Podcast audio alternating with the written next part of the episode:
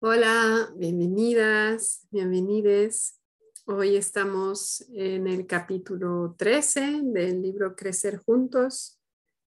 Eh, vamos a cerrar con el capítulo 12 y avanzar con el 13. Y aquí vamos a empezar con autoconexión para terminar de llegar aquí. Les invito a sentarse cómodas y a enfocar su atención en su respiración.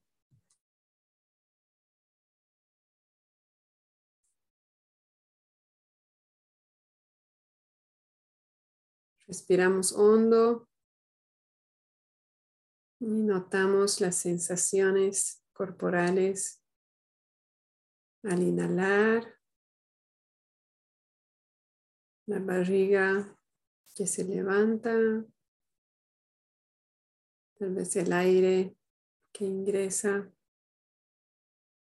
por la nariz.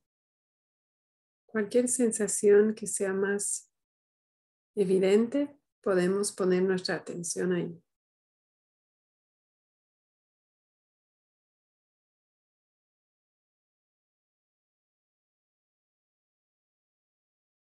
Y lo mismo al exhalar. Alguna sensación más clara,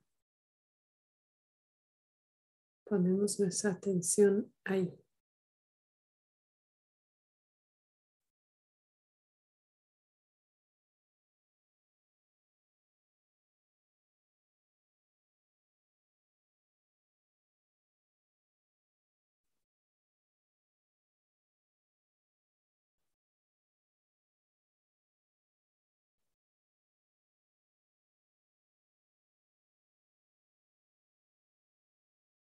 Y ahora pasamos a dar atención a nuestro cuerpo, empezando por la cabeza. Vamos bajando. Tomando nota de cualquier sensación. Sin juzgarnos. Sin resistirlas simplemente observando.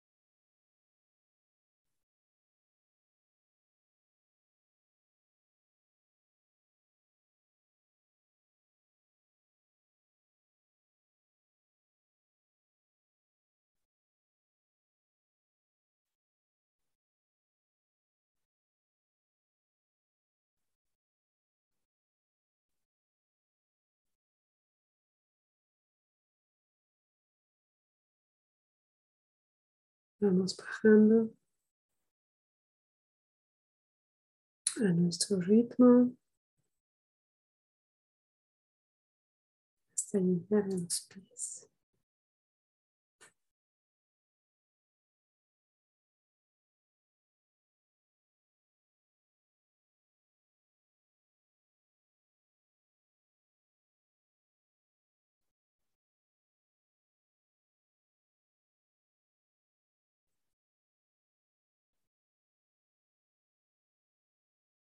Al llegar a los pies,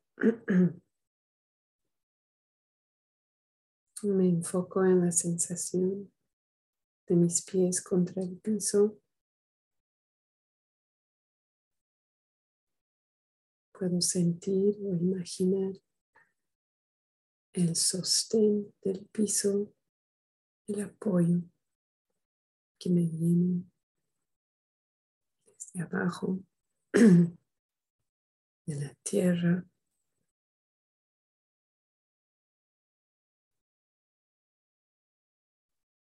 Y también me puede ayudar recordar que pase lo que pase, incluso en momentos de alta reactividad. Ahí está mi apoyo.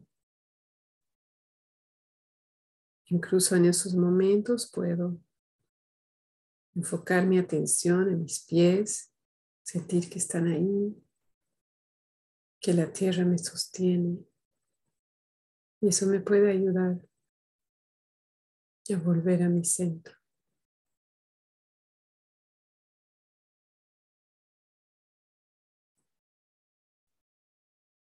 Y ahora voy a invitarme a recibir cualquier emoción,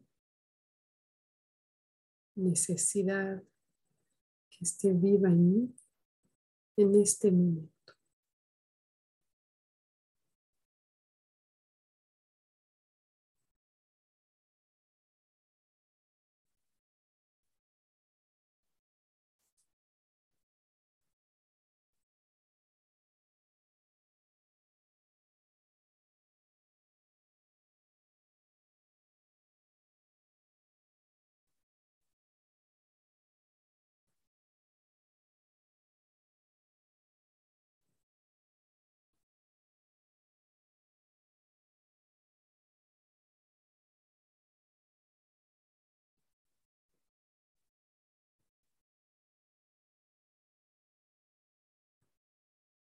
Y cuando esté lista,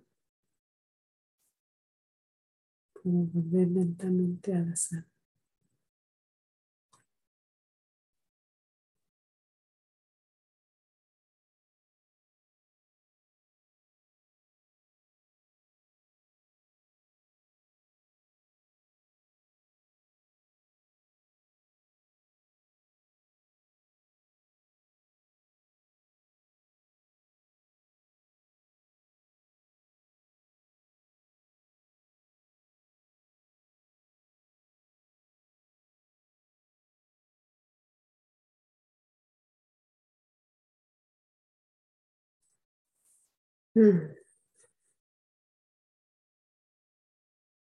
Gracias por estar aquí. Hagamos una ronda de bienvenida. Algo que queramos compartir. Lo que está vivo. Nosotras o tal vez algo que surgió en la práctica, alguna experiencia. Algún hallazgo.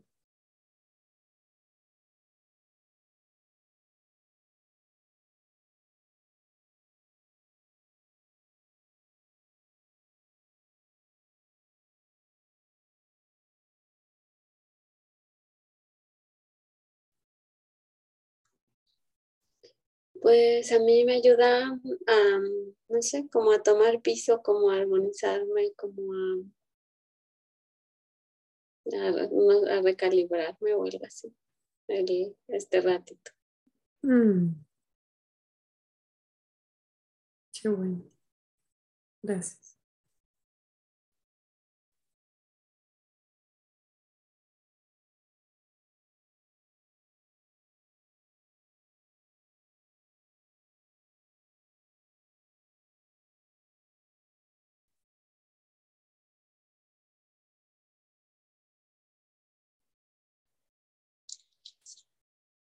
Escuchan bien?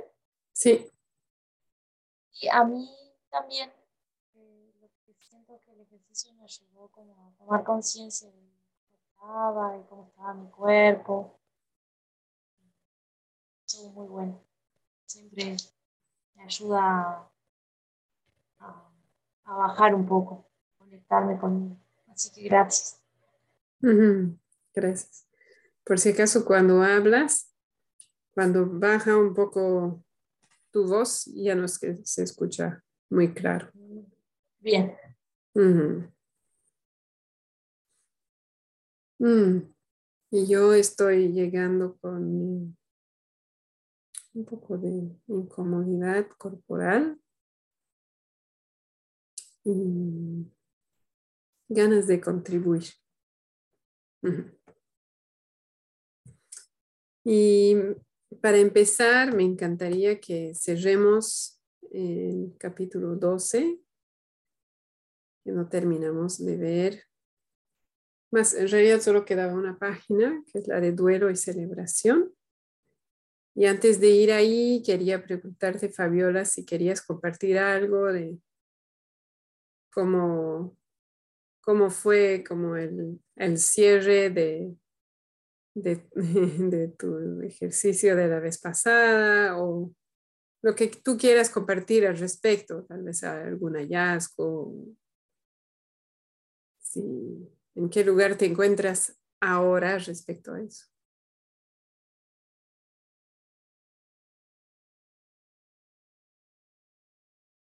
Lo, que quisiera compartir es, no, es que estuvo muy bueno después de la sesión pasada del curso, que tuvimos una instancia de, empatía, se llama CIVI, sería así como se llama. Sí. contigo para seguir trabajando la, bueno, un poco el ejercicio previamente, no sé cómo, cómo se llamaba esa parte, no recuerdo. Bueno, lo que estuvimos trabajando me ayudó mucho a entender más cómo me sentía y bueno, fue muy lindo y me trajo mucha información de mis necesidades, de mis necesidades más, más presentes. Y, bueno, también surgieron como estrategias, que he tenido bastante presentes por ahí lo que siento contar, que me, me gustó mucho, siento que, que, me hizo bien y que sirvió como para poder darle como una vuelta a, a, ese ejercicio que habíamos empezado y que bueno, por el tiempo,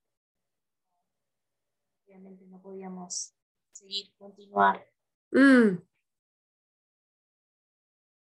Un poco esto de, de, escuchar, ahora recuerdo lo que hicimos, ¿no? escuchar las dos partes de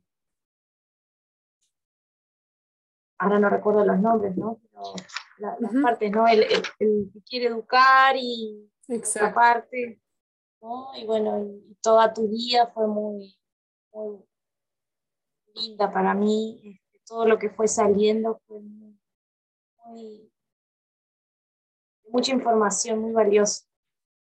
Mm. Así que bueno, estoy contenta de, de haber tenido esa, esa oportunidad y esa experiencia. Mm. Y ahora, ¿cómo te sientes respecto al, a esa interacción con tu hija?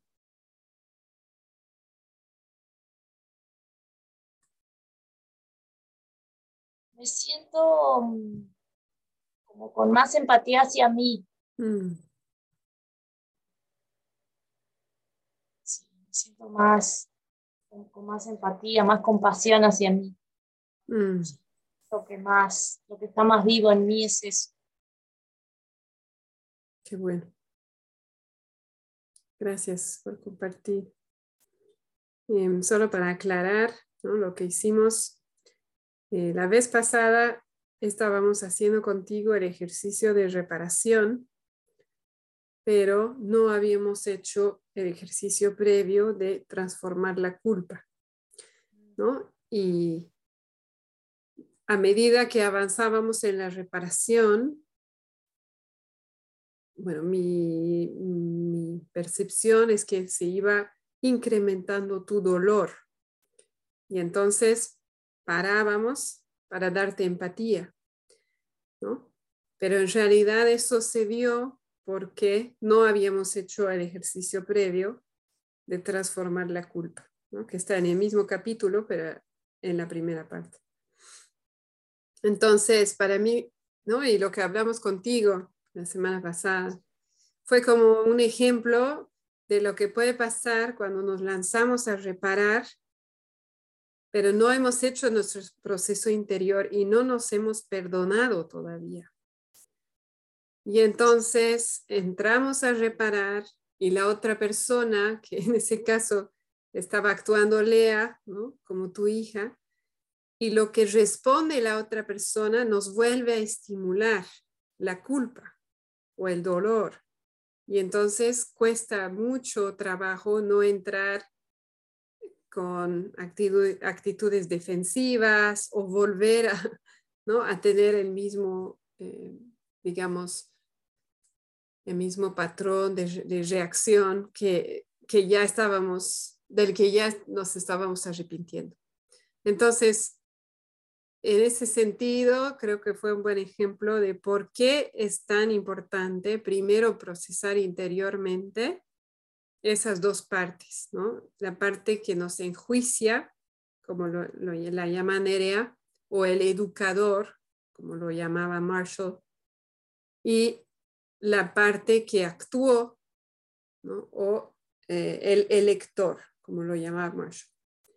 Y poder escuchar esas dos partes y hacer duelo de, del impacto de mis acciones o mis elecciones.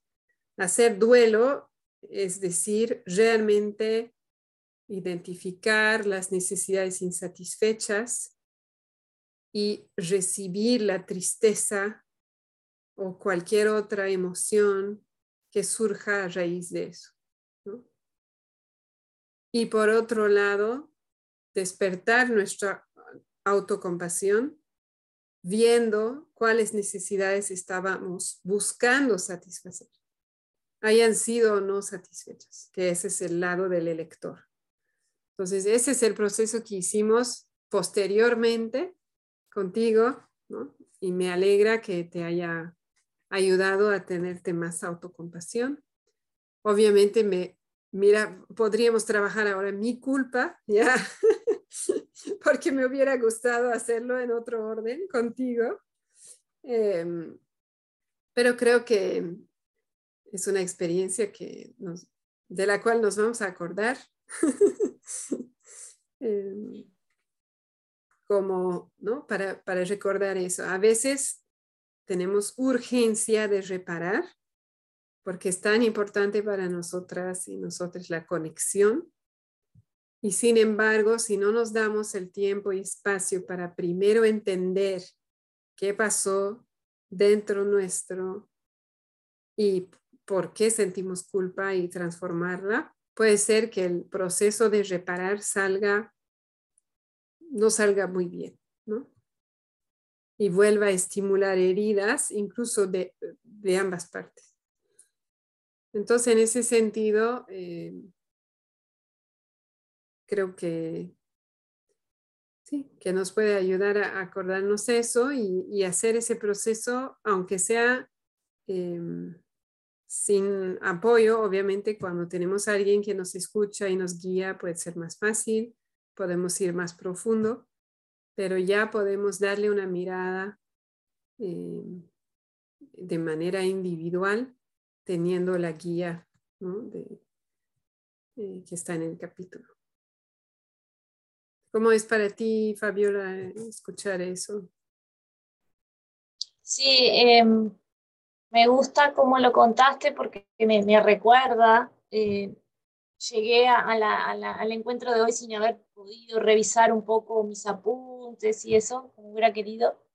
Y es así como tú lo decís, y para mí estuvo muy bueno porque es eso como tú decís, no, sin duda que para mí fue una gran enseñanza y no me voy a tener más presente la importancia de ir a ese momento de, de transformación, de darme esa pausa interna de escucha, ¿no? Que a veces la culpa de, ¿no? de, enmendar el error o bueno, las, las situaciones me han hecho quizás ir más rápido a la reparación muchas veces obviamente no ha salido bien, no, tiene un sentido de conexión profundo. Creo que lo que sucedió ayuda a tenerlo presente. También para mí fue bueno tener una instancia como más íntima para lograr eh, con mucha profundidad en el ejercicio. Yo sentí que pude profundizar mucho y llegué a lugares que no, bueno, que, que, que está bueno también compruebo que en estos ejercicios eh, no son nada inocentes, ¿no? Se llega a un nivel de profundidad de gran riqueza, ¿no? De encontrar mucha información valiosa para, para, para el bienestar, para estar mejor, para la autocompasión, o sea, grandes regalos. Mm. Gracias. Sí, es bueno recordar eso también, que a veces estamos eligiendo una situación que parece banal, ¿no? Y muy sencilla y cuando procesamos eh, con la CNB nos damos cuenta de que no es tan sencilla y muchas veces nuestra reactividad, aunque sea en estas situaciones rutinarias, viene de algo muy profundo.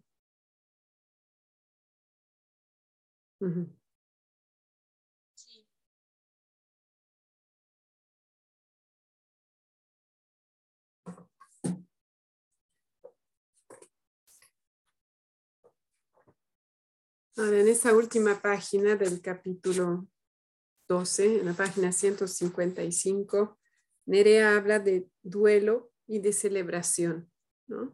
yo solamente quiero tocar brevemente eso y, de ahí pasar al capítulo 13. Para mí la parte de... Perdón, ¿en qué, perdón, perdón, ¿qué página dices? Página 155.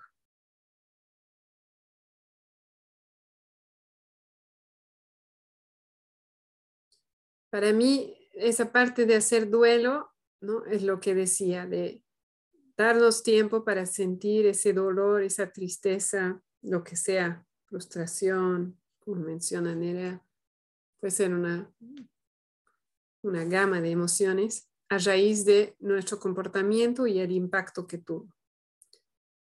¿Sabes, Vi? Quiero decir algo importante que, que me gustó mucho, que puede ayudar a, a alguien más cuando, cuando tuvimos la instancia de, empatía, una frase que tú dijiste, que después creo que no te la dije, que eh, el malestar que provoca o el dolor que provoca cuando uno se, se zambulle ¿no? en estas situaciones incómodas o que han provocado sufrimiento, provoca mucha incomodidad y sufrimiento emocional y físico.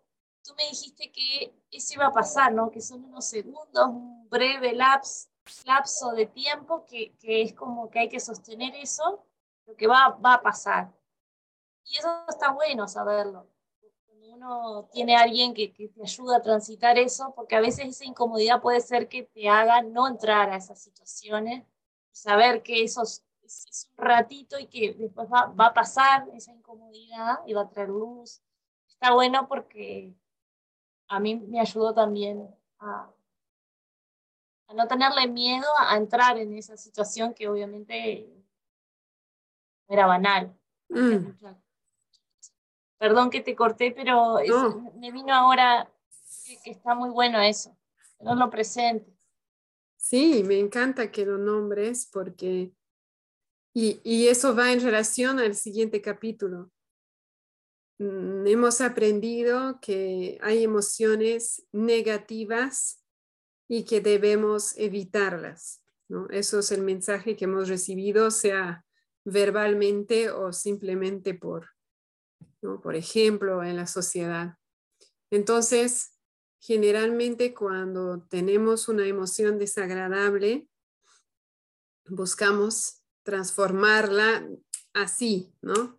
Muy rápidamente, entonces nos distraemos, ¿no? Ponemos música, vamos a charlar con alguien, vemos tele, eh, tomamos un trago, qué sé Tenemos miles de estrategias que están diseñadas para evitar y tapar esas emociones desagradables. Y en realidad, efectivamente, cuando les damos atención, que esa es la invitación, cuando les damos atención, generalmente no duran tanto tiempo, porque las emociones en realidad, de forma natural, duran 90 segundos y van cambiando, cambiando, cambiando. Pero a veces sentimos que duran más porque las alimentamos con pensamientos, con juicios, ¿no? ¿No? Por decir, eh, ya que estamos hablando de culpa, ¿no? Podría ser pensamientos como, ah, le falté el respeto, no le mostré que, que la quiero, ¿no? Eh, me equivoqué. Ese tipo de pensamiento refuerza el sentimiento eh, desagradable. Pero si desde un lugar como de meditación, después de haberme centrado y mirando adentro, puedo recibir esa emoción y como observarla, dónde vive en mí, cómo se presenta, tiene algún color, tiene algún movimiento, tiene alguna temperatura, tiene alguna imagen, viene con palabras, con curiosidad, esa atención sin juicio va a ayudar a la emoción a transformarse naturalmente. Y entonces efectivamente ahí podemos pasar de la culpa a, la tristeza, eh, del enojo también a la tristeza. No es que directamente vamos a pasar a la felicidad, pero va a haber como una transición de emociones. Y eso, bueno, si bien es parte de la práctica de la CNV, no siempre está tan claramente explicado, ¿no? Y a mí me ayuda mucho la práctica de focusing para entender eso mejor. Y sí, me gusta mucho que lo menciones porque hay ese miedo, ¿no? Que si dejo entrar la tristeza o la culpa o no sé qué, no voy a poder levantarme más, me, voy a hundir. Entonces, y ese, ese temor es muy real porque es algo que hemos aprendido desde muy temprano, ¿no? que hay un riesgo al dejarnos sentir algunas cosas. Y por eso que es más fácil al inicio practicar con una persona que nos acompaña, otra persona que practica y que puede estar presente, aunque sea por Zoom, como hicimos, pero estar presente sin juicio y como sosteniendo el espacio para esas emociones y eso nos puede dar a nosotras y nosotras seguridad ¿no? De que no me voy a hundir. Si siento, me siento peor, está esta persona para sostenerme, para acompañarme. Mm. ¿Quieres agregar algo? Está bien. ¿No? Súper. Gracias por mencionarlo. Entonces, esa parte sería hacer duelo. Si no transitamos por esa parte, no vamos a poder realmente transformar. ¿no? A veces, digamos, algún, alguna situación tal vez que no sea con una persona muy cercana, ¿no? Algo así. Digamos, a mí me ha pasado que hacer el proceso de, eh, ¿no? Mirar las necesidades insatisfechas por un lado y las necesidades que yo estaba buscando satisfacer por otro lado, esas dos partes, ¿no? La parte que enjuicia, la parte que actuó. Hacerlo rápidamente dentro mío sin realmente darme espacio para esas emociones. Cuando es una situación con una persona no muy cercana, eh, a veces ver lo que yo quería satisfacer, las, mis intenciones, es suficiente para volver a una paz interior. Pero eso realmente me ha pasado con situaciones más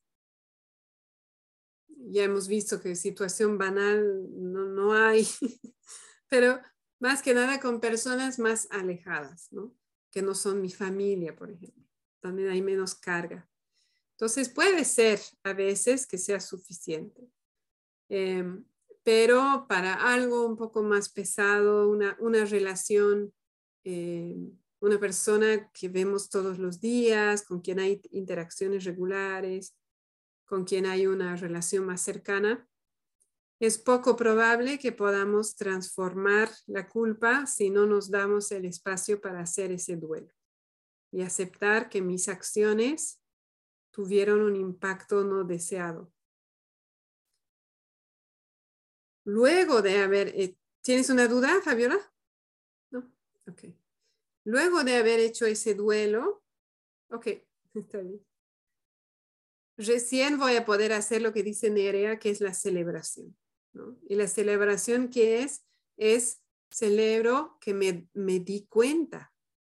Hace 10 años hacía lo mismo y no me daba cuenta, ¿no? Incluso cuando me decían, tú haces eso, yo negaba, no, yo no hago.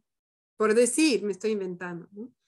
Pero la celebración puede ser eso, puede ser yo me di cuenta. Me di cuenta o tal vez me di cuenta más rápido que antes. O tal vez eh, celebro simplemente la oportunidad de hacer las cosas distinto.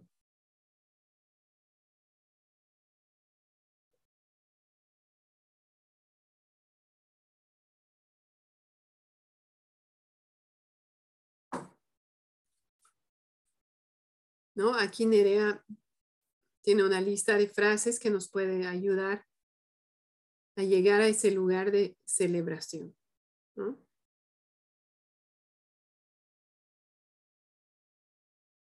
Por ejemplo, lo que parece no funcionar puede ser una excelente oportunidad de aprendizaje. Y claro, cada momento, cada interacción es una oportunidad de conexión. Y tal vez esta vez no logré tomar la oportunidad, pero la próxima tal vez sí. O tal vez de aquí a seis meses, después de volver a, ¿no? a entrar al mismo comportamiento varias otras veces. Pero esa toma de conciencia y el darse tiempo para procesar y hacer duelo abre oportunidades nuevas. ¿no? A eso nos quiere llevar Nerea, creo.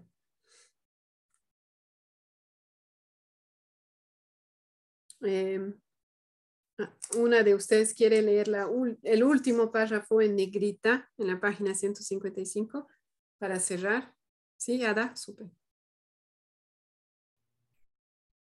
Recuerda que los errores son maravillosas oportunidades para aprender. No pensemos en esta situación como algo incorrecto. En lugar de eso, podemos ver lo que sucedió elegir cómo quiero mirar lo ocurrido, qué es lo que realmente quería que sucediera, el impacto que causó y qué hacer la próxima vez para que dé un resultado diferente. Y todo esto es motivo de celebración. Súper, gracias.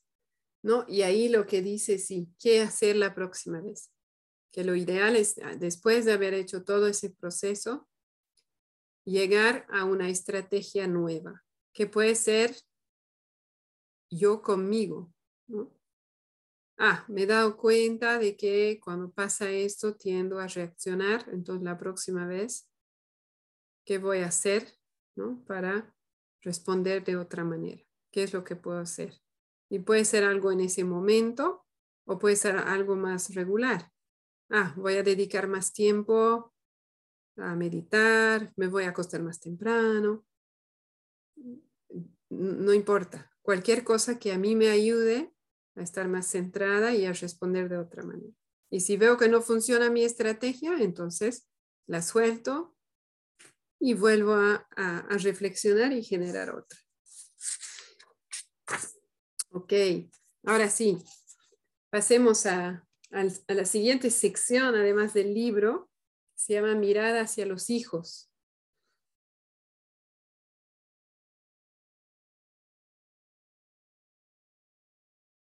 Y me gustaría que leamos la página 157. Si quieren leer una frase, cada una, rotarse. La filosofía del acompañante. ¿Se escucha bien? Acompañar es estar presente en el dolor de otra persona, no pretender que su dolor desaparezca. Acompañar es ir al desierto del alma con otro ser humano, no creer que somos responsables de encontrar la salida. Acompañar es honrar el espíritu, no enfocarse en el intelecto o en la razón. Acompañar es escuchar con el corazón, no analizar con la cabeza. Acompañar es dar testimonio de las luchas de otros, no juzgar o dirigir esas luchas. Acompañar es caminar al lado del otro, no conducir o ser conducido. Acompañar es descubrir los dones del silencio sagrado, no llenar con palabras cada momento. Acompañar es quedarse quieto y en silencio con el que sufre, no querer moverse frenéticamente hacia adelante. Acompañar es respetar el desorden y la confusión, no imponer orden y lógica. Acompañar es aprender de otros, no enseñarles. Acompañar es tener una actitud de curiosidad y no una actitud de expertos. Versión personal a la traducción castellana de Alan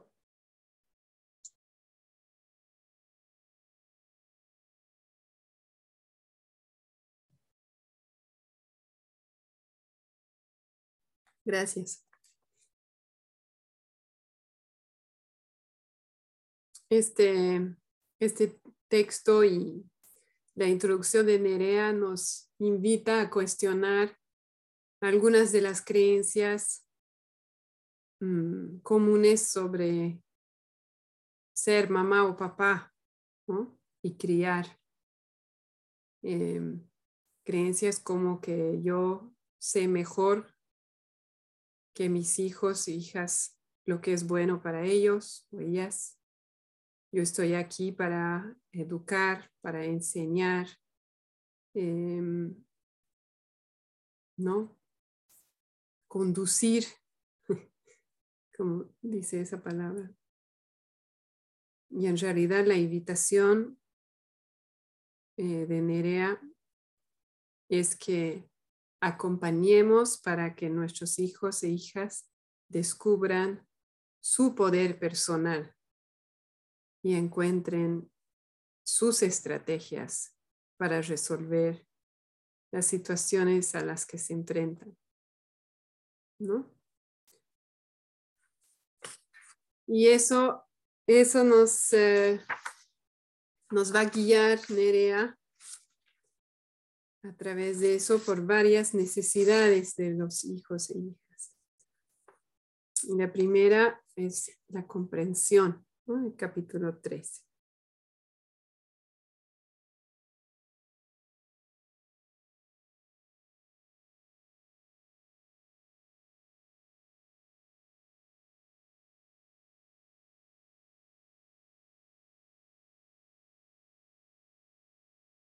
Mm. Y aquí está ese tema, ¿no? De emociones desagradables y los mensajes que hemos recibido y que muchas veces seguimos transmitiendo acerca de emociones no permitidas, ¿no? Cuando un niño o una niña está enojado, eh, triste, con miedo, y decimos, calmate, tranquilízate, no llores, no tengas miedo, ¿no? Ahí estamos dando un mensaje de que esa emoción no es bienvenida. Y es súper difícil cambiar eso porque hemos sido la mayoría criados y criadas así. ¿no? Y, y además sigue, esos mensajes siguen presentes en lo que nos rodea, ¿no? En los libros, en la tele, en, otras personas que frecuentamos. Entonces, no es fácil, ¿no? Yo me doy cuenta, por ejemplo, hace tiempo que ya no digo calmate, por ejemplo, pero a veces digo respira hondo.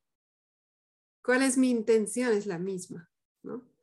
Entonces, empezar a darse cuenta, ahí volvemos al, tema inicial del libro, ¿no? De cuál es mi intención. Y recordar nosotros, nosotras mismas, que cualquier emoción es bienvenida, incluso si el comportamiento no es bienvenido. Y hemos visto que poner límites es, es eh, perfectamente útil eh, relevante, bienvenido, puede apoyar a la conexión. ¿no? no es que vamos a permitir cualquier comportamiento, pero sí podemos recibir y acoger cualquier emoción y necesidad. Y reconozcamos que no es fácil, que ver a nuestro hijo o hija triste puede ser muy doloroso y va a haber una reactividad nuestra que se va a presentar como urgencia para que se sienta mejor. Ver a mi hijo o hija enojado enojada puede ser frustrante, puede ser estimulante de otra manera, puede activar mis defensas, mis autojuicios. Entonces, en todos los casos, las emociones intensas de nuestros hijos e hijas pueden ser un gran estímulo para nosotros. Entonces, ahí es importante trabajar esa toma de conciencia, esa autoobservación, autoempatía, ¿no? Y saber darse cuenta de que, ah, en este momento no le puedo dar empatía, pero entonces, ¿qué puedo hacer? Ah, tal vez me puedo quedar sentada a su lado sin decir nada, porque mientras me doy autoempatía, pero acompañarla sin decir nada, porque tal vez en este momento si digo algo, no va, no, no va a ser el mensaje que yo quiero transmitir. Y ir poco a poco, ¿no? Em, podemos leer la página 159. Si se anima. ¿Desde el principio? Sí, por favor. Con frecuencia nuestros hijos no pueden comprendernos porque también ellos necesitan ser escuchados. Expresar te comprendo no aporta información de haber sido entendido.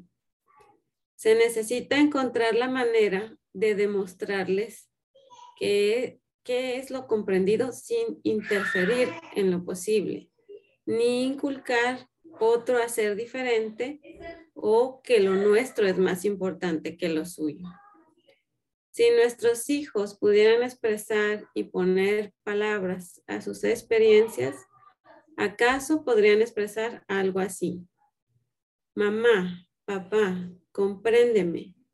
Reacciono así porque estoy queriendo expresar algo que no sé pedirlo de otra manera. O pienso que si lo pido de otra manera, no se me va a tener en cuenta. A veces estoy buscando atención.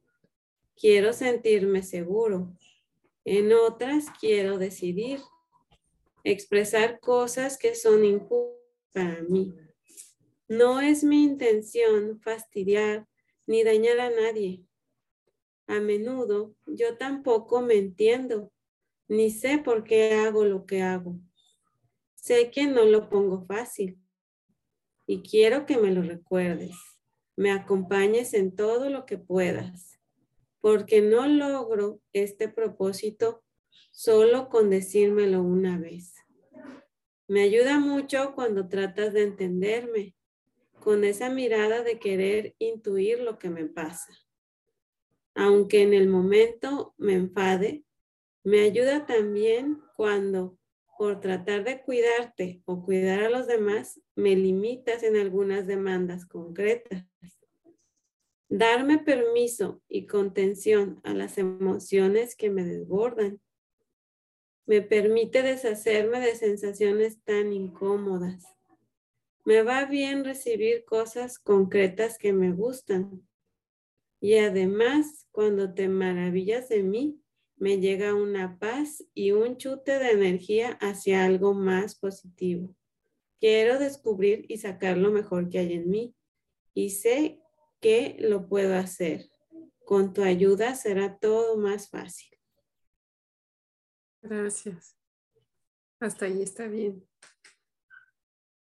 Mm.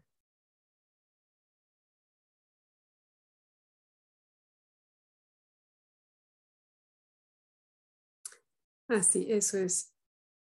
Quería nombrar algo ahí. Cuando dice, no es mi intención fastidiar ni dañar a nadie, ¿no? Quería recordar lo que vimos en la anterior serie, reconocer que existe una creencia en nuestra sociedad de que el comportamiento de los niños está diseñado a fastidiar, a manipular, ¿no? Eh, que está mal intencionado. Esa creencia incluye a los recién nacidos. Cuando una mamá tiene su bebé y las abuelas dicen, no lo levantes todo el tiempo, se va a acostumbrar, luego no te va a soltar más, no te va a dejar vivir, ¿no? Entonces, desde un principio hay como un mensaje de que este bebé te va a hacer la vida terrible, difícil. Y sigue. Entonces, muchas veces reaccionamos a los comportamientos de los niños y las niñas desde esa creencia. Está haciendo pataleta justo cuando yo estoy apurada, ¿no? Por complicarme la vida. Es inconsciente, ¿no? Muchas veces no llegamos ni a, nombrarlo. Y entonces la invitación, ¿no? Ahí es recordar que en realidad el niño o la niña, así como todos los seres humanos, simplemente está buscando satisfacer una necesidad suya y lo está haciendo de la mejor manera que puede. Y cuando decimos mejor manera, es con la información que tiene, con los recursos que tiene en ese momento, con los ejemplos que ha visto a su alrededor, ¿no? Papá, mamá, hermanos, tele. Entonces, eh, en ese sentido está haciendo lo mejor que puede, incluso si el comportamiento puede verse eh, dañino o puedes lastimar incluso físicamente a otra persona. Pero no, su intención no es esa, su intención es satisfacer una necesidad, así como cuando nosotras actuamos de una manera de la cual nos podemos arrepentir. Es bueno recordar eso. Bueno, a mí me gusta. Hola, Lea. Se está conectando al audio. Bienvenida, Lea. Estamos en la página 159, Em, creo que recordar, primero tomar conciencia de que esa creencia existe y empezar a desafiarla ¿no? con el concepto de necesidades, nos puede ayudar a tener más apertura y más compasión y a responder desde otro lugar. Ok. Em,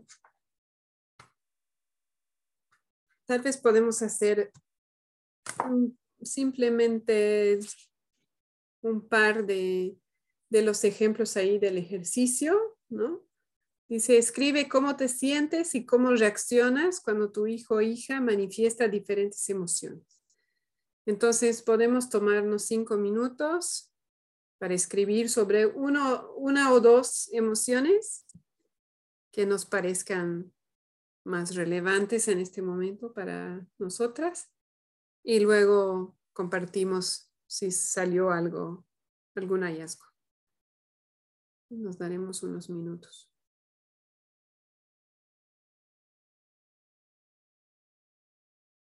Aquí para las personas que escuchen, por ejemplo, está la rabia, la tristeza, el miedo, el asco y la alegría.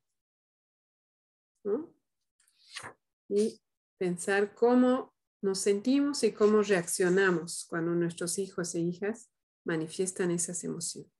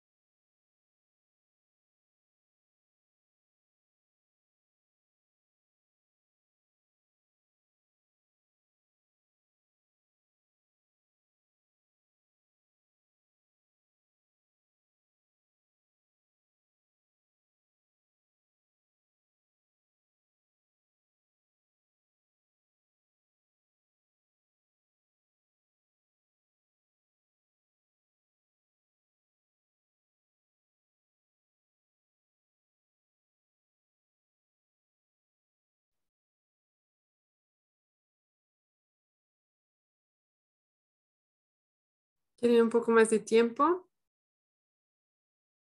Para que pause la grabación.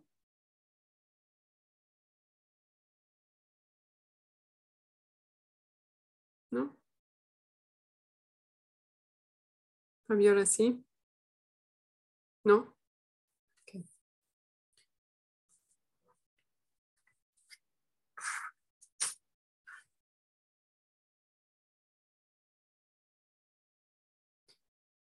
En la siguiente página hay tres preguntas más.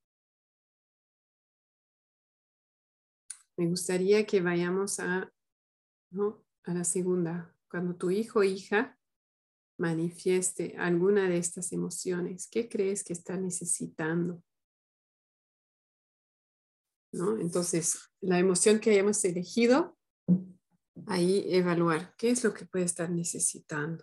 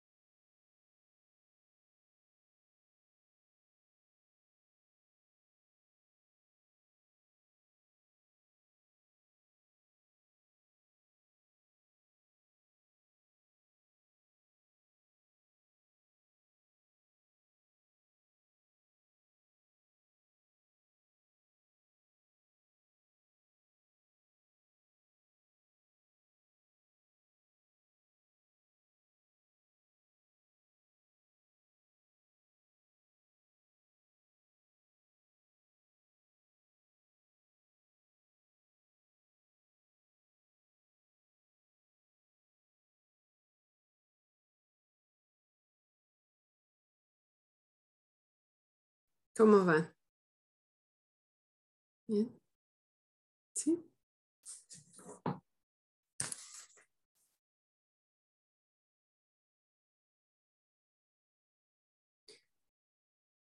Y ahí, no, yo quisiera pausar ahí el ejercicio porque en el siguiente ejercicio vamos a ver opciones para recibir esos sentimientos de otra manera. Entonces, hasta aquí me encantaría saber si tuvieron algún hallazgo, algo que les sorprendió o les dio claridad, o si surge una duda al hacer el ejercicio.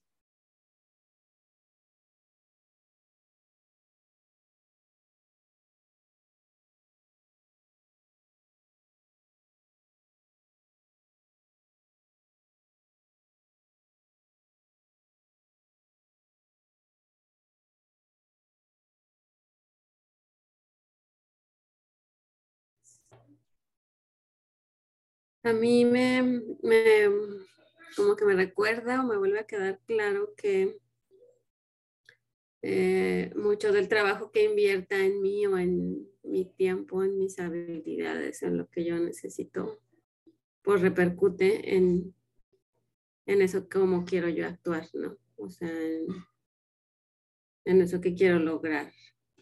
Y, y pues también mucha autoconexión, mucha autoobservación para lograr ver eso que a veces no vemos, como dices, ¿no? Que lo tenemos tan normalizado, tan... sí, tan lo vemos de esa manera y no, no lo vemos de otra. Eso, esas dos me vuelve a recordar. O sea que recordar que esa, o sea que a veces puedes estar viendo una situación de una manera y en realidad con la reflexión ves que pueden haber otras maneras de ver esa situación. ¿Así? Ajá, sí, sí. Mm. Gracias. Hay como un cambio de paradigma solamente al darse unos minutos para, para reflexionar. Mm. Ajá. Sí, o ya pasada la situación, ¿no? Como que si es algo repetitivo, dices, mm, ahí hay algo que hay que descubrir, ¿no? Mm. Te despierta curiosidad. Gracias. ¿Alguien más? Fabiola. Sí, a mí me, enfoqué en una situación con mi hija más pequeñita que tiene tres años, que muchas veces a mí me genera mucho dolor y frustración porque se empieza a enojar o se empieza a irritar y bueno, son situaciones que a veces se repiten, pero no hay un hecho concreto y me cuesta darme cuenta cuál puede ser la necesidad. No tengo varias ideas que, pero me provoca muchísima angustia eh, acompañarla en esas situaciones porque duran, duran un rato y a veces son en situaciones, bueno, cuando hay que comer o cuando hay que vestirse para ir a la escuela. Entonces, bueno. Y, ahí eh, yo me he dado cuenta, ¿no?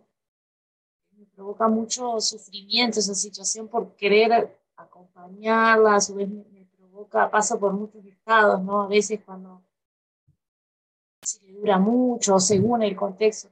Pero también pensaba en esto, ¿no? la importancia de, de, yo escucharme, o sea, porque hay, veces que no sé qué hacer, o sea, no sé cómo acompañarla, o sea, para ahí, que no se lastime, ¿no? Si está, necesita descargar este, con su cuerpecito, eh, pero, bueno, no sé, como eso de, de que a esa edad eh, es difícil porque, bueno, no me, no me sabe contar mucho, le pasan. Con mis otras hijas, después de pasar un tiempo, podemos hablar, no, mamá, pasó esto, más fácil, pero con ella siento que, bueno, se me hace más difícil y me genera mucho, es difícil para mí muchas veces, Se, enoja mucho, se pone muy triste. Y, pensaba en eso, cuando a veces no sabes qué necesidad puede, puede estar pasando. Pueden haber ideas, bueno,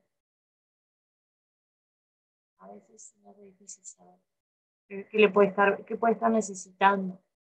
Mm. Si, es, una etapa de berrinches, o bueno, o son otras cosas de familia, o cambios, o, cansancio también de la jornada que se sume, bueno, manejar la, la frustración, algo madurativo, no sé.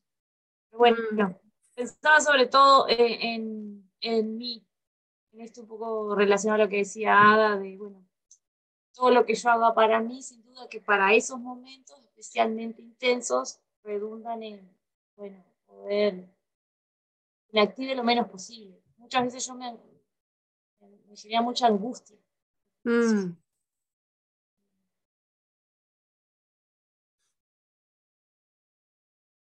Sí, escucho que el verla así y tener dificultad para entender, identificar sus necesidades en ese momento, te genera angustia y ahí escucho como una impotencia de no saber cómo apoyarla, no tener claridad.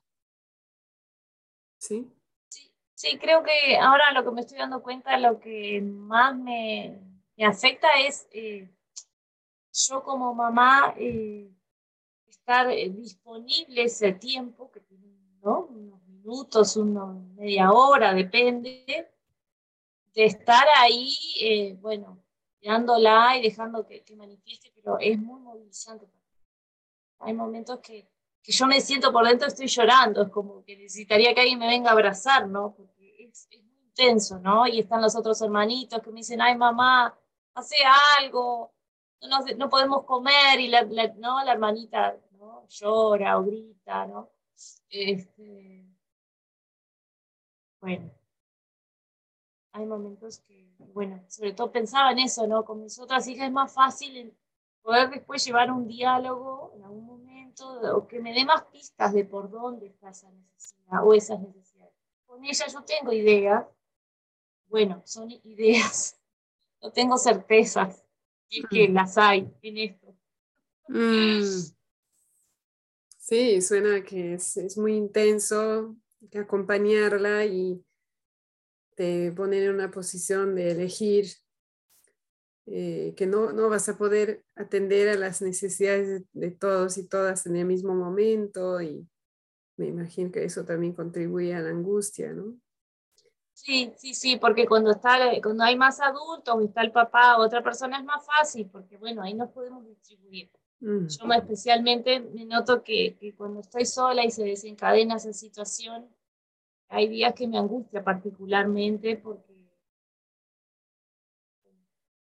situaciones que yo me noto que es más doloroso. De, acompañar y, ayudarla, sobre todo, capaz que lo que tengo que hacer es dejar que, esa curva que después baja, eh, es como que nada de lo que hago como que ayuda, ¿no? Como que está como muy ubicada, la, la intento abrazar o ponerme al lado, no, mamá, afuera, me voy y quiere estar al lado. Es como, bueno, irritabilidad de tres años. Pero bueno, es, ¿saben eso? Que a veces es difícil, además, identificar las necesidades. Mm. Sí. Escucho esa dificultad para, para, acompañar, no saber cómo acompañar y, y también para entender, ¿no? ¿Qué, qué pasa? Sí. Mm. Gracias por compartir. Hola Tania, bienvenida. ¿Y cómo te suena, Fabiola, a que sigamos eh, viendo la, la, la, propuesta de Nerea y a ver si hay algo ahí que te, que te apoya o te da claridad, ¿sí? Tania, estamos en la página 160.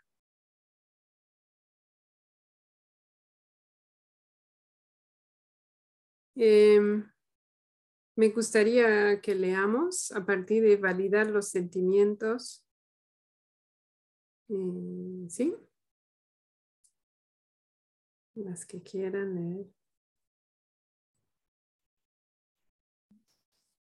A menudo negamos nuestros propios sentimientos por los de los niños. En este caso, la negación y el no conectar con sus sentimientos pueden confundir y enfurecerlos. También les informamos de que no deben fiarse de sí mismos y que hay alguien que sabe más que ellos. A veces podemos estar enfadados y no querer decirlo. Y cuando te preguntan, mamá, ¿estás enfadada? Contestamos, no, solo estoy cansada. O cuando le decimos que se ponga el abrigo y te dice, no quiero, no tengo frío, y le respondemos, ¿cómo no vas a tener frío si estamos a 6 grados? ¿No ves cómo todos van con el abrigo? Tomar conciencia de las negaciones que realizamos con la finalidad de validar los sentimientos y sensaciones que tenemos puede ser un buen comienzo. Mm, aquí hagamos una pausa. Eso es duro, ¿no? Empezar a darse cuenta de eso también puede ser doloroso y nos puede mandar al capítulo 12 a trabajar otra vez la culpa. Eh, eso del frío yo lo hice muchos años, ¿no? Tienes que ponerte y tienes que ponerte y tú no sabes. Y en realidad cuando hacemos eso, creo que no decía tú no sabes, pero igual el mensaje es el mismo. Cuando hacemos eso a largo plazo, el niño se desconecta de, sí mismo, ¿no? Porque empieza a integrar el mensaje de que en realidad yo no sé qué es bueno para mí. Eso tiene que venir de otra persona. Entonces, es bueno empezar a darse cuenta y es doloroso, hay, que decirlo, quiero decirlo. Pero me parece interesante también lo que dice Nerea sobre cómo, cómo respondemos nosotras cuando tenemos emociones difíciles, ¿no? Y a veces no, no respondemos, no tenemos ganas de compartir lo que está realmente pasando para nosotros y cuál es el mensaje ahí. También estamos, ¿no? Eh, por ejemplo, para mí llorar es algo privado, ¿no? Es algo que no me, no, no voy a llorar fácilmente delante de otra persona, incluso o peor aún delante de mi familia. Pero si pasa eso, ¿no? Entonces, o nunca me ven llorar, o si me encuentran llorando escondida en algún, alguna parte, ¿cuál es el mensaje que estoy dando ahí? ¿No? Que llorar no es bueno, que estar triste no es bueno. Entonces, creo que también hay una invitación aquí a empezar a, a darnos cuenta de eso, ¿no? Igual siempre recordando que estamos lo mejor, haciendo lo mejor que podemos con la información y los recursos que tenemos y que hay necesidades detrás de cada una de, de nuestras acciones y decisiones, ¿no? Por ejemplo, tal vez mamá estás enojada, no solo estoy cansada, puede ser simplemente una necesidad de, ¿no? de proteger a mi hijo, de no cargarle con, con mi mis sentimientos, con mi experiencia. Y hay una invitación a, cambiar ese paradigma otra vez, ¿no? Y pensar que, bueno, tal vez sí, sí, hay, pasó algo y estoy enojada y, y lo voy a reflexionar y más tarde estaré más tranquila y te podré comentar en ese momento. ¿no? Y tal vez ahí ahí estamos diciendo, estamos dando otro mensaje que le va a apoyar, ¿no? Para la vida. Pero siempre recordar eso, que no podemos cambiar todo de una, porque de eso se trata, ¿no? Estamos, estamos cambiando prácticamente todos nuestros paradigmas y no lo vamos a poder hacer de una. Y el primer paso es tomar conciencia y es el paso más doloroso. Entonces vamos paulatinamente y recordamos darnos autoempatía, pedir empatía, ¿no? Y recordar que estamos haciendo lo mejor que podemos. Y cada vez que logremos aplicar algo de, ¿no? de lo que sigue, celebremos. Anotémoslo, compartámoslo con alguna compañera de práctica, con nuestra pareja, ¿no? Eh, nombrémoslo en voz alta o por escrito para recordar y, notar que, ah, ¿no? Cuando, hoy cuando estaba llorando porque se rompió el globo, no le dije calmate, ¿no? Eh, fue muy difícil y me mordí la lengua y estaba muy incómoda, pero no logré no decirlo, digamos, ¿no? Así, cada pasito. Ahora sí, Vamos al ejemplo, si alguien quiere leer.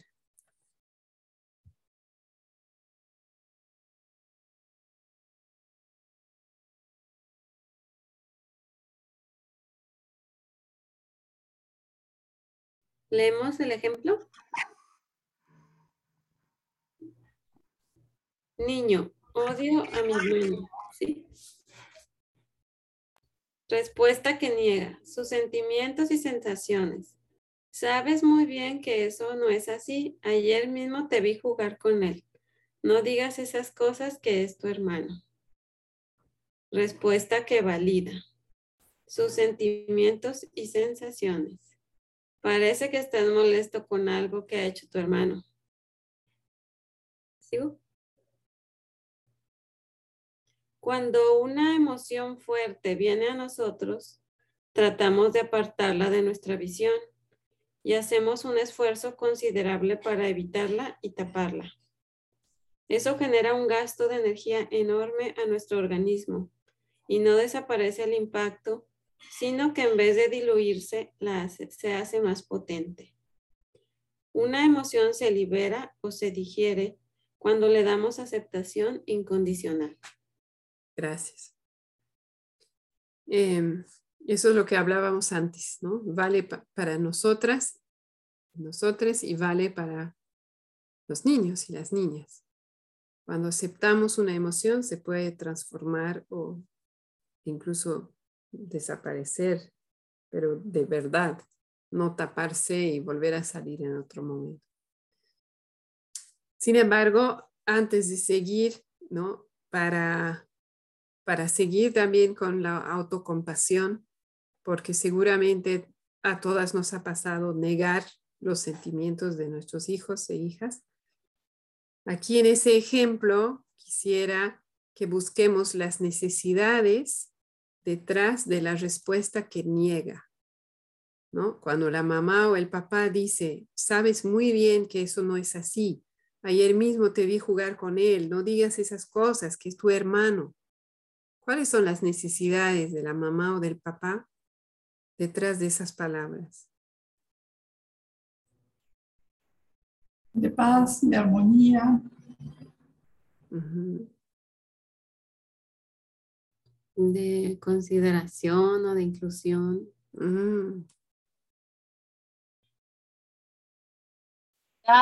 de amor.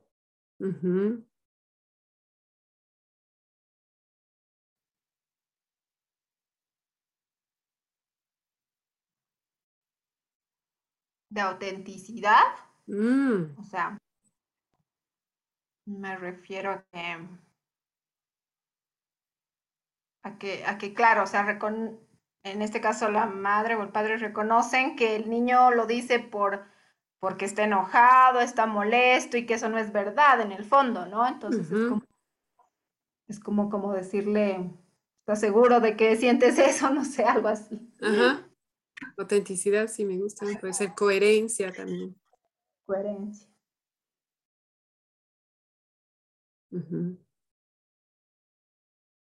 Me imagino que en la, necesidad de armonía hay también esa, ese anhelo de que los hermanos se lleven bien, se, se quieran, ¿no? Yo no sé exactamente cuál sería ahí la necesidad, pero puede ser armonía, puede ser amor o puede ser conexión. ¿no? Entonces, todas esas necesidades son hermosas y válidas, ¿no? No hay nada ahí que quiera, que tenga la intención de dañar. Eso quiero que recordemos también. Que puede ser que en ese momento no sea la respuesta que espera el, niño, eh, que no sea la respuesta que en ese momento le va a satisfacer sus necesidades, pero también reconozcamos que la mamá o el papá ha dicho eso con todas esas intenciones hermosas de contribuir. Y que también eso nos puede ayudar cuando nos damos cuenta en el momento. Tal vez empezamos así. Eh, a mí me pasa a veces, ¿no? Empiezo con una respuesta así, o en todo caso que no es empática. Y al ver la reacción recién, ah, no estoy en empatía y retrocedo y puedo ¿no? Irme por otro lado. Y eso voy a poder hacerlo siempre que yo acepte eso, que acepte como mi humanidad, ¿no? que yo estoy también buscando satisfacer necesidades y tal vez no di la respuesta idónea y está bien. Y puedo retroceder y puedo ir por otro camino. Súper. Hagamos el ejercicio. Tenemos, estoy, estaba viendo la hora. Ok. Esto es para ejercicio grupal. ¿Cuál de estas frases reconoce los sentimientos y las sensaciones del hijo o hija? Mm, ¿Alguien quiere leer el ejemplo? Sí, y después damos las respuestas ¿Qué nos parece. Ok, yo leo. Niña, no quiero ir al monte, me canso y me aburro. Uno, ya, pero es bueno ir al monte y tienes que venir. Dos, bueno, ya verás, en cuanto te pongas en marcha te lo pasarás genial, siempre te pasa lo mismo. 3. No puedes pretender siempre hacer cosas que te gusten. Tienes que pensar también en los demás. 4. Vaya, qué pereza esto de caminar y además con cuesta. Quieres tener un plan divertido y entretenido, ¿verdad? Súper. ¿Cuál reconoce, cuál frase recibe y valida los sentimientos del hijo o de la hija? La cuatro. La cuatro. Cuatro, ¿no? Vaya, qué pereza esto de caminar y además con cuesta. Quieres tener un plan divertido, entretenido, ¿no? En otras palabras, tienes necesidades de diversión y entretenimiento. Y ¿no? Lo mismo que la anterior. Cada una de esas frases, hay, hay necesidades hermosas detrás de cada una de esas respuestas. Ya, pero es bueno ir al monte y tienes que venir. ¿Cuál podría ser ahí una necesidad del papá o de la mamá?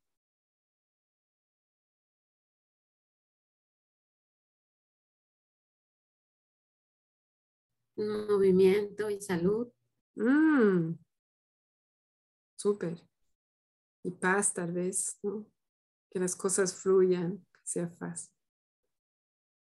¿Sí? Fabiola, ¿querías agregar algo? Pensaba en compartir, compartir. Sí. Una necesidad de compartir en familia. Sí. La necesidad de compartir. Me encanta. Dos, bueno, ya verás, en cuanto te pongas en marcha te lo pasarás genial, siempre te pasa lo mismo.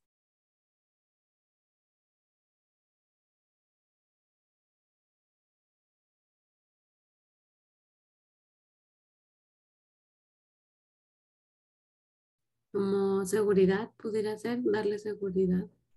Mm. Mm.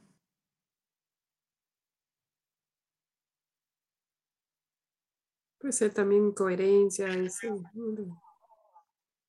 autenticidad, lo que decía Tania antes, ¿no?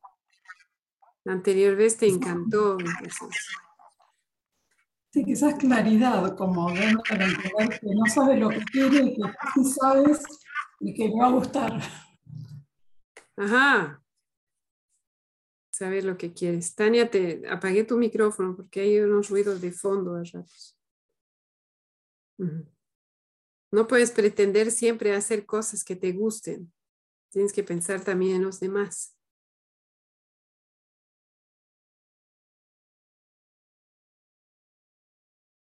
Realidad compartida. ¿no? Ajá. Sí. Comprensión. Tienes que pensar en los demás. ¿Eso qué es? Empatía, necesidad de empatía. Mm. O consideración, ¿no? Súper. Ahora, ¿no? Escribe cómo sería una respuesta que niega y otra que valida los sentimientos y sensaciones del niño o de la niña en las siguientes frases. Cuando el niño o la niña dice, este profesor me cae fatal, ¿cuál podría ser una respuesta que niega sus sentimientos y sensaciones? es un muy buen profesor, es mejor que que tuviste el año pasado, papá, papá, papá. Ponerse a discutir si realmente es bueno o no, profesor. Sí, o a, veces es así y no lo podemos cambiar.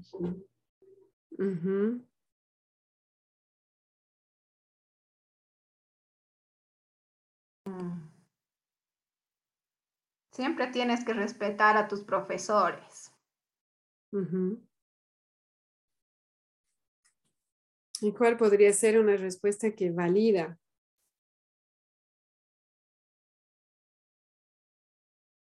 Que valida sus sentimientos y sensaciones.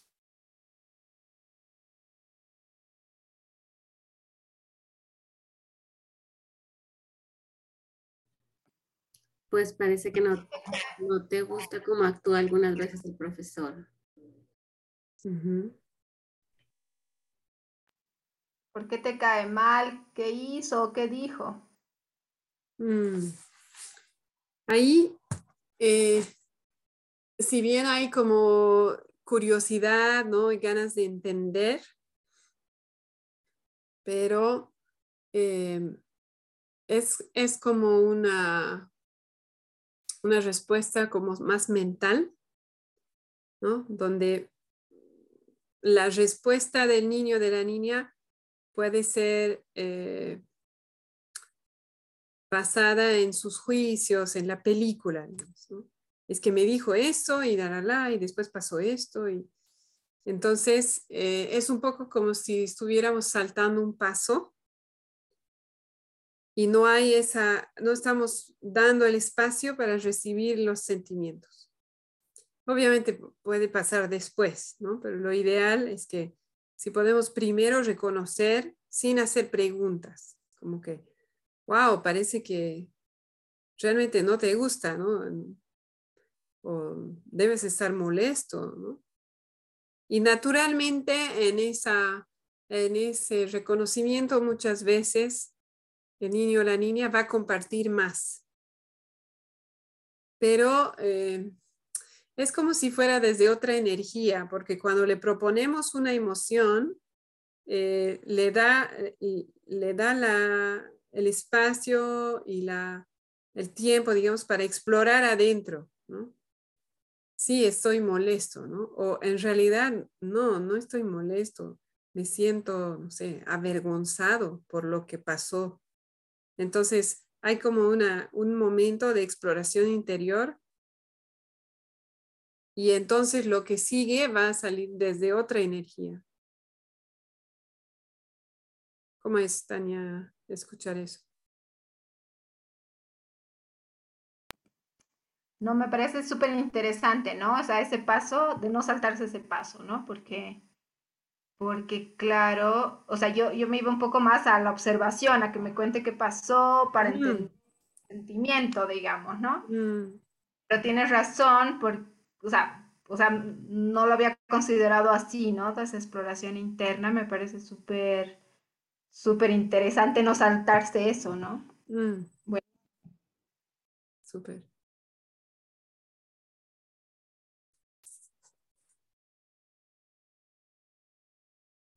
Ya, y quiero aprovechar de nombrar también por qué, además de todas las necesidades que nombramos, detrás de las respuestas que niegan, creo que hay una más, o sea, en otro sentido, tal vez es simplemente una necesidad de armonía o de paz, pero ¿a qué me refiero? Que a veces no empatizamos porque tememos lo que puede pasar si empatizamos. Y ahí hay dos cosas, ¿no? Uno, que a veces la empatía puede ser percibida como acuerdo. Y puede haber un temor nuestro de que si le doy empatía, si valido su emoción, va a pensar que estoy de acuerdo. Entonces, odio a mi hermano ¿Cómo puedo validar esa emoción si tengo el pensamiento de que él va a pensar o su hermano que está al lado escuchando va a pensar que al validar la emoción estoy eh, diciendo que estoy de acuerdo y que está bien lo que dice, ¿no? Entonces, ahí es como, creo que hay, dos eh, componentes ahí. El primero es que nosotras tengamos bien claro que dar empatía no es expresar acuerdo, ¿no? Y que después de dar empatía, va a haber un espacio en el cual la otra persona está más abierta a escuchar y en ese espacio vamos a poder expresar nuestra percepción o nuestra experiencia. Entonces vamos a poder dar empatía por la frase odio a mi hermano y luego vamos a poder decir, también te quiero comentar qué pasa para mí cuando te escucho decir eso. Y ahí va a quedar muy claro que no estaba dando mi acuerdo. Pero primero tiene que estar claro para nosotras. Y después también es, es reconocer esa incomodidad de que tal vez a las personas alrededor pueda parecer que estoy dando mi acuerdo, que estoy, incluso que tengo la misma percepción, por ejemplo.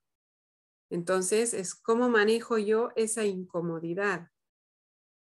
Quiero nombrarla, por ejemplo, puedo decir, ¿no?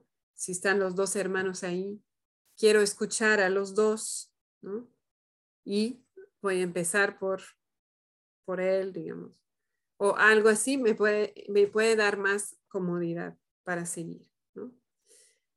Eso es un aspecto, el tema de que la empatía no es estar de acuerdo. Y el otro aspecto es que a veces cuando damos empatía, lo que estamos haciendo es que estamos abriendo un espacio para las emociones. Van a haber veces en que el, el que ese espacio exista y estemos recibiendo la emoción va a hacer, va a hacer desaparecer la emoción, porque lo único que necesitaba esa emoción era ser escuchada. Entonces van a haber veces en que ¿no? Eh, simplemente nombrar, wow, ¿no? ¿Realmente te sientes así? Sí, y, y ya pasó. Pero también van a haber veces en que abrir ese espacio va a permitir a la emoción surgir en toda su plenitud, y por lo tanto va a empezar con un pico. Y eso puede también darnos temor, porque seguramente nos ha pasado y a veces tal vez nos ha pasado al inicio de nuestra práctica y no sabíamos cómo recibir esa intensidad. Y nos quedamos un poco como, ay, no sé si aquí es el momento, el lugar, está no sé quién al lado, ¿no? Y entonces eso nos puede también impedir ofrecer empatía, validar los sentimientos en ese momento. Entonces, para mí todo eso es como, quiero nombrarlo para que empecemos a observarnos y ver, ah, cuando di esa respuesta donde estaba negando, ¿qué estaba pasando para mí? Además de esas necesidades que nombramos antes, que pueden haber miles, además de eso, había un temor a que se salga de control, entre comillas, había un temor a que el, hermano reaccione, etc. Porque el darse cuenta de eso nos va a dar más opciones. Y nuevamente nos ayuda también a tenernos compasión y paciencia. Eso. ¿Cómo es escuchar eso? Bien. Lea, ¿querías agregar algo hace rato? ¿No? Ok. ¿Hacemos una más? ¿Sí? Aquí dice, tengo sueño y no me quiero levantar para ir al cole. ¿Cuál podría ser una respuesta que niega sus sentimientos y sensaciones? Tienes que ir al colegio, así que levántate. Chau.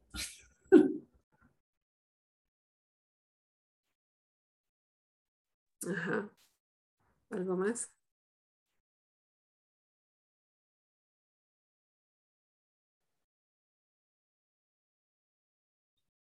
entiendo.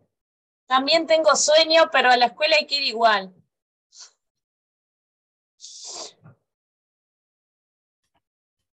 Mm. Suena, me suena familiar.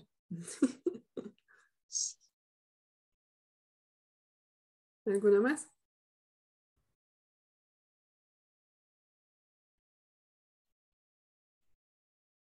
Pues algo así como, anda, anímate que van a ir tus amiguitos y van a estar ahí todos, o si hay algo especial en la escuela que le guste nombrárselo.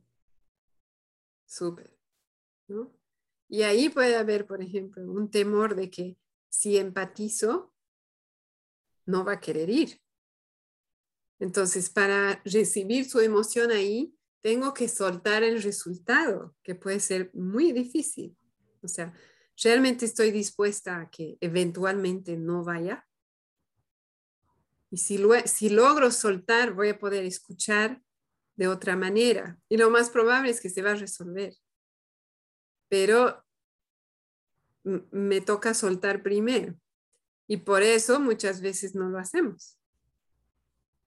¿no? ¿Y cómo podría ser una respuesta que valida sus sentimientos y sensaciones?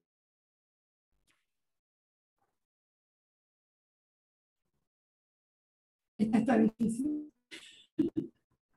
Uy, ahí no, no te escuché bien. ¿Puedes repetir? Dice que está difícil. Está difícil. Mm. Empatizar y soltar el resultado. Ah.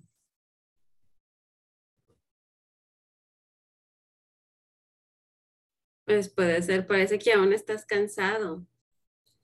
¿Quisiera seguir durmiendo? Mm. Algo así como, mm, sí, pare entiendo que eso, que tengas sueño porque anoche te acostaste muy tarde. Em,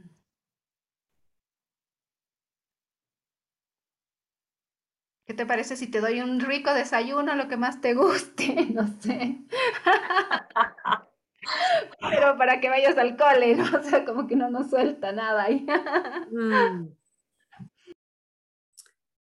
Ahí, si puedes imaginar un rato que eres el niño o la niña, ¿y qué te pasa cuando escuchas? Claro, no dormiste suficiente o tienes sueño todavía porque te dormiste muy tarde anoche. ¿Qué pasa en ti? Como niña es como un, como un reclamo también, ¿no? Mm.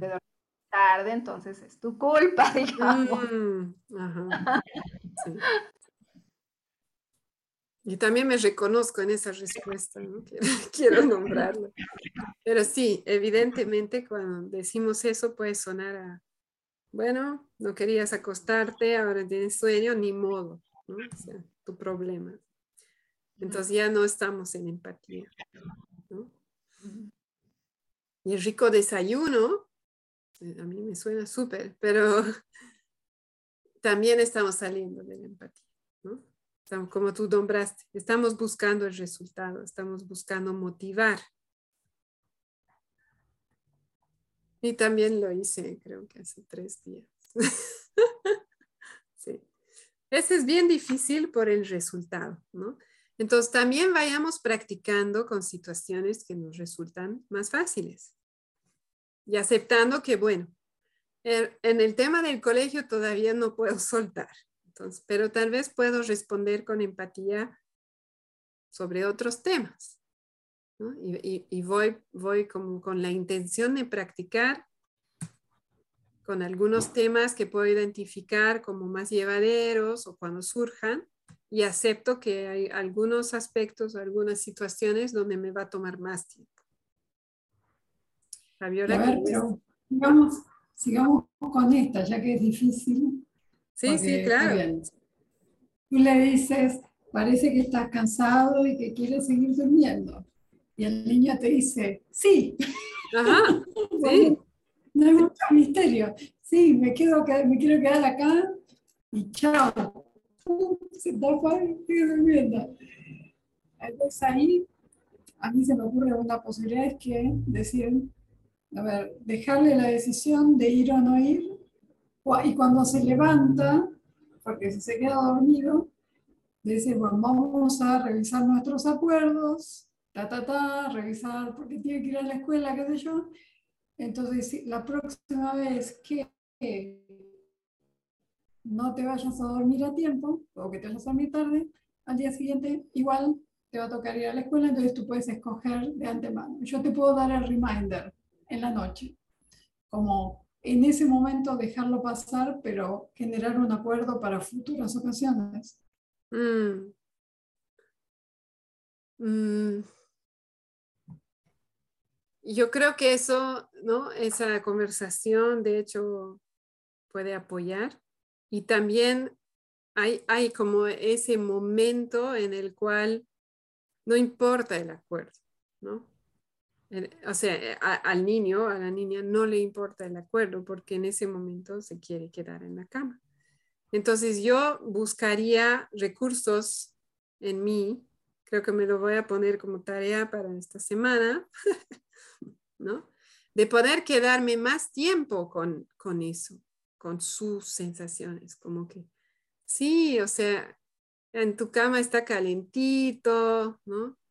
Eh, fuera de la cama hace frío, no da ganas de salir y como que tratar de estar con eso un rato más antes de ir a la estrategia, cualquiera sea. Es que, yo no usaría la estrategia porque si está con sueño no me podría tener una discusión en ese momento. Ajá. lo haría una vez que se levante.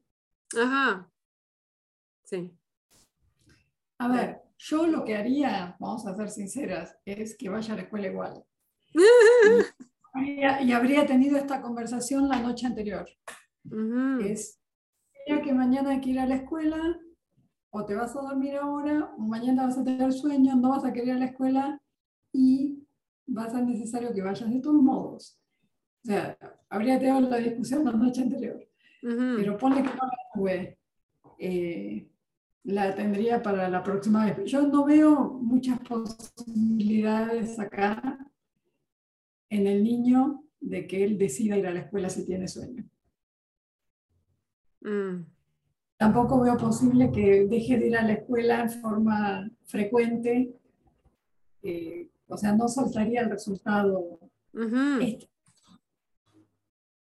obviamente va a depender muchos factores, ¿no? Pero la, o sea, la idea es que, ¿no? Y, la experiencia, bueno, por lo menos mi experiencia lo, valida, es que cuando podemos estar en empatía y realmente soltar, puede haber un, un verdadero cambio, ¿no? El momento en el cual hay tensión en nosotras acerca del resultado, esa atención le puede llegar al niño o a la niña como eh, imposición, como obligación, incluso si no lo nombramos. Pero yo estoy así, ¿no? Mi cuerpo está tenso porque estoy pensando, ay, no puede faltarse otra vez. Y le llega como obligación y a la obligación respondemos como seres humanos y los niños y las niñas son iguales a la obligación nos respondemos con dos opciones, ¿no? O me someto o me revelo. Si me someto, voy a hacer lo que me pide, pero voy a estar resentida, voy a, ¿no? voy a tener resentimiento y eso va a ir acumulándose. Me revelo, hago lo que yo quiero, ¿no? pero igual es desde un lugar de reactividad. ¿no? Tania.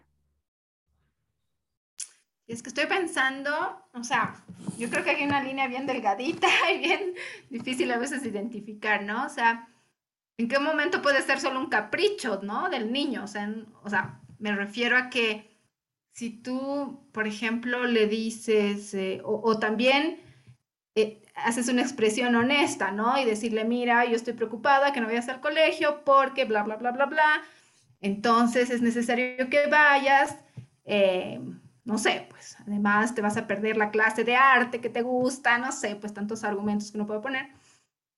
Y al final, o sea, el niño puede salir de esa idea de no quiero ir al colegio, ¿no? O sea, y decir, ah, sí, no sé, o sea, o sea, ¿en qué punto uno empatiza con un, con un sentimiento que puede ser muy temporal y pasajero para el niño? y que tú, no sé si ella es estrategia, puede cambiar ese sentimiento o esa emoción en, otra, ¿no? O sea, ¿en qué momento nos quedamos como en ese, en ese sentimiento pensando que es inamovible? Eh, y por ejemplo, en este ejemplo, ¿no? Ah, ok, si, si ese es tu sentimiento, entonces no vayas al colegio, ok, entonces ya. Pero puede que a la hora diga, mami, quiero ir al colegio. entonces, mm. tampoco podemos basar todas un poco las decisiones en, en, en, en, sentimientos que pueden ser muy genuinos y válidos, pero que pueden ser temporales. No sé si me dejo entender. Sí, bueno, creo que sí. Eh, Ada, he visto tu mano y quisiera empezar respondiendo y después escucharte. Ahí, aquí quiero aclarar que cuando digo soltar el resultado, no es nombrar eso en voz alta. No es decirle al niño, puedes ir o puedes no ir.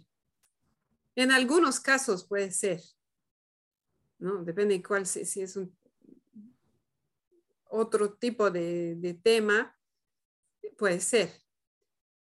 Pero en este caso sonaría estrategia, o sea, es como, es como saltarse un paso otra vez, ¿no?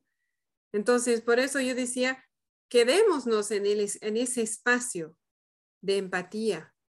No es solo una frase, ay, estás con sueño, ahora vamos, ¿no? Estás con sueño, Que no sé qué, estás calentito, sí, mamá, y ahí puede venir del niño mamá, échate conmigo dos minutos, de ahí vamos. ¿no? Entonces, el momento en el cual el niño o la niña se sienta escuchada o escuchado, puede haber ya un cambio. Como tú dices, la emoción es, es no dura mucho. Y lo ideal es, es eso, es que la estrategia venga del niño o de la niña. Y lo otro que quiero, dime, dime, dime. No, es que yo recuerdo algunas veces cuando mi hija era más pequeña, este, yo la dejaba dormir, le decía, ah, ya, ok, duerme un rato más. O sea, duerme un rato más, o sea, como que no la presionaba, ¿no? Y luego volvía otra vez, ¿cómo es? Ya vamos, no sé, algo así. Entonces, no sé si eso era empatizar un poco, pero obviamente al final iba al colegio, ¿no? Pero, pero como que la dejaba dormir unos minutitos más, ¿no? No sé si eso tiene que ver algo con empatizar con, ese, con esa emoción de, de, no querer levantarse. si te das cuenta, igual es una estrategia, ¿no? El dejar dormir cinco minutos más es una estrategia. Echarme a su lado es una estrategia. Ofrecerle un rico desayuno es una estrategia. Entonces, estamos saltando a la solución. Y lo, lo óptimo es poder quedarnos en ese lugar de emoción, sin estar, por eso requiere bastante trabajo interior, porque por eso digo requiere que soltemos, porque si yo sigo pensando, a ver, si me echo cinco minutos, después solo que nos queda diez para que desayune o va a tener que desayunar en el auto. Si estoy en eso, mi energía sigue ahí. Entonces, se puede generar eso, eso de ¿no? rebeldía o sometimiento. Lo, lo idóneo, y por eso empecemos con, temas más fáciles, también tal vez más ligeros, porque lo óptimo es soltar por completo. Va o no va al colegio, no importa. En este momento preciso, suelto, no importa. Pero no se lo digo, simplemente estoy acompañando su emoción. Wow, sí, escucho que estás con mucho sueño y no tienes ganas. Sí, mamá, aquí está calentito. Sí, claro, aquí está calentito, Deli. Así. Y vemos qué pasa. Y, y, lo otro que quería nombrar es que ¿no? cuando tú dijiste, dijiste, algo como que no sabemos si es un capricho o algo así. Recordemos que ¿no? cuando nombramos las cosas así, también estamos poniendo una barrera, porque es en su juicio, ¿no? yo juzgo que esto es un capricho. Entonces, tratemos de apartar eso. Simplemente, ¿no? Dice que tiene sueño y, puede ser que no sea eso. Puede ser. Puede ser que no quiere ir a la escuela por mil razones. Puede ser que no la pasa bien, que no le gusta su maestra, que, ¿no? A mi hija, por ejemplo, le pasó hace varios años que de golpe se fueron del país sus dos mejores amigas y su primo favorito y durante dos meses no quería ir a la escuela. Entonces, la idea es apartar eso de que, ¿no? ¿Por qué no quiere? Que, que si, si es verdad, no es verdad lo que dice y simplemente recibir su emoción. Porque ahí si yo recibo con aceptación plena, es más probable que el niño o la niña se abra y me diga, ¿y sabes qué? No, tal vez yo empecé, sí, tienes sueño, no, no, no tienes ganas. Sí, mamá, ¿y sabes qué? Cuando yo llego, eh, pasa tal cosa. O sabes qué, hoy me toca clase de inglés y la última vez el profe de inglés me llamó estúpida. Qué sé yo, no, no tengo idea. ¿no? ahí la, la intención es proveer ese espacio seguro y en ese espacio pueden pasar muchas cosas. Pero para que podamos dar el espacio tenemos que, tenemos que, no quiero decir esa frase, es una obligación nos toca soltar. Y esa es la parte que requiere más trabajo. Lea, ¿está pasando algo para ti, aparte de la hora también que veo? ¿No? Pero no te escuchamos. Me encantaría escuchar. Yo también estoy evitando decir toca o hay que. Es necesario. Es necesario que para que o puede contribuir que... Eso me gusta, puede contribuir, gracias. El que yo suelte el resultado puede contribuir ¿no? a, dar empatía de corazón, ¿no? Y que mi hijo o mi hija se sienta escuchado, escuchado. Y otra vez, el soltar el resultado es extremadamente difícil y toma tiempo, ¿no? Por ejemplo, en mis primeras prácticas de dar empatía, ni siquiera, no, estoy hablando de mis hijos, ¿no? con otra persona que aprende y practica, eh, yo estaba muy atada al resultado de mi empatía. Tenía que sentirse mejor la persona. ¿no? incluso eso, es un, todo eso es un proceso. Y, y para mí lo más importante es que podamos observarnos y empezar a celebrar. Wow, realmente cuando me dijo que no le gustaba la comida o que ya no tenía hambre y quería dejar medio plato, logré soltar. Ah, celebro. Así, pasito a pasito. Y lo del colegio, no sé, pues nos daremos unos, no sé, unos años. Está difícil. Bueno, veo la hora y, me gustaría que, cerremos. No creo que podamos terminar el ejercicio, pero me encantaría que lo puedan terminar por su cuenta o en sus sesiones de práctica con compañeras, ¿no? Que dice tomar cuenta de las veces que negamos. Entonces, tal vez pensar en la última semana, cuando yo negué los sentimientos de mi hija mi hijo, ¿no? Y ahí yo agregaría, ¿no? Y cuáles eran mis necesidades, qué estaba buscando en ese momento. Y hacer ese ejercicio cuando yo me siento centrada, con recursos, tranquila, ¿no? Porque la idea no es este, caer al pozo del autojuicio y autocastigo no nos va a ayudar.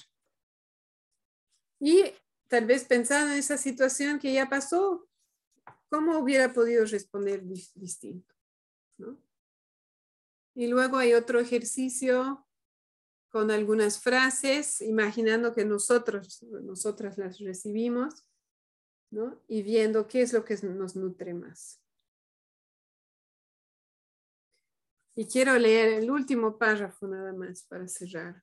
Dice, todos los sentimientos y sensaciones de las personas se pueden reconocer, validar y aceptar.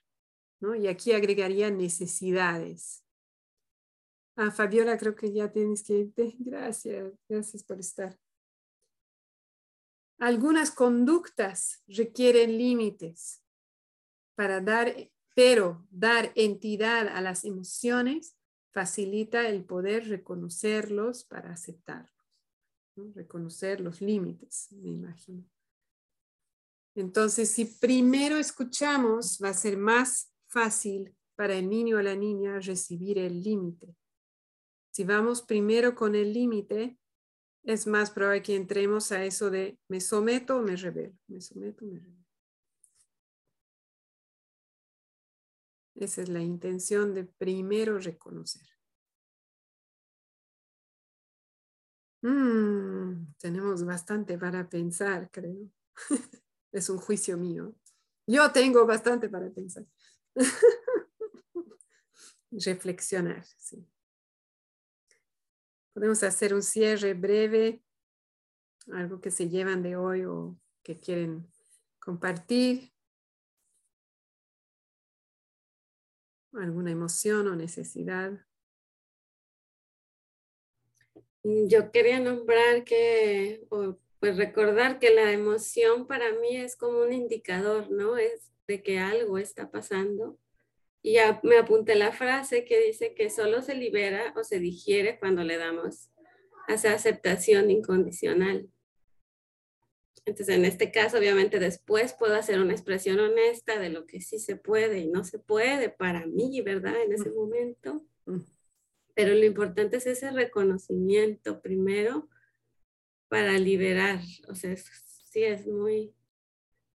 A mí, pues sí, me, lo he visto porque hay veces que han estado, por ejemplo, enfermos que hay algo que no anda bien, como para considerar incluso un cambio de escuela o para ir a hablar con el maestro, para, hay algo que no, que no anda bien ahí, ¿no? Darle, al menos darle el espacio, ¿no? Hay veces que sí hay que decir, híjole, quisiera saber más, quiero saber qué hacer, ahorita no puedo, hay veces que tienes planeadas actividades todos, ¿no? Entonces, tengo que decidir rápido, bueno, es como, ¿Y qué te parece si lo hablamos luego, no? Por hoy, pues hay que, vamos a hacerlo así, pero no me quiero quedar así, ¿no? O sea, quiero saber qué está pasando. Y a mí me pasaba al revés, que ya tenía la hija que quería ir y la veía enferma, ¿no? Yo decía, no dormiste bien, estabas enferma y quieres ir. No, si quiero ir. ahí era el dilema para mí también, ¿no? Pero pues sí, también ahí pero así abrir ese espacio y poquito a poquito abriéndolo, ¿no? Abriendo esa capacidad de, de recibir eso que está y que a lo mejor obstaculiza algún plan, alguna visión, algún algo, pero pues démosle un espacio a ver qué, qué resulta. A veces resultan cosas que no nos imaginamos. Mm.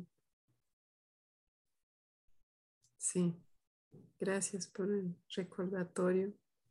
Y sí, que las emociones son como mensajeros y, surgen para indicarnos que algo importante está pasando. Mm, gracias.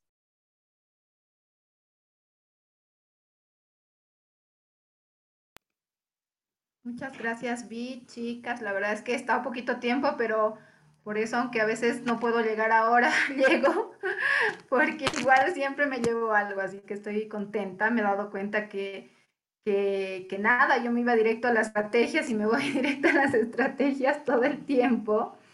Y qué bonito darse cuenta que este espacio de empatía, pues nada, o sea, hay que practicarlo, hay que trabajarlo, hay que darle ese lugar y creo que haberme dado cuenta ahorita un poco de eso, o sea, no, que no lo estaba mirando, pues ya es un, es un gran aprendizaje que me llevo hoy día. Así que muchas gracias. Mm, gracias, Tania.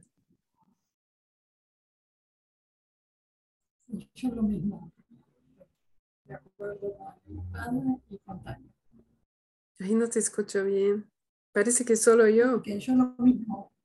¿Ahí me escuchan? Sí. Eh, de acuerdo con Ada y con Tania en este espacio de empatía hacia los sentimientos antes de continuar. Mm. Gracias. Yo me siento agradecida por su presencia y su participación, que trae mucha riqueza a estas sesiones, a esta práctica.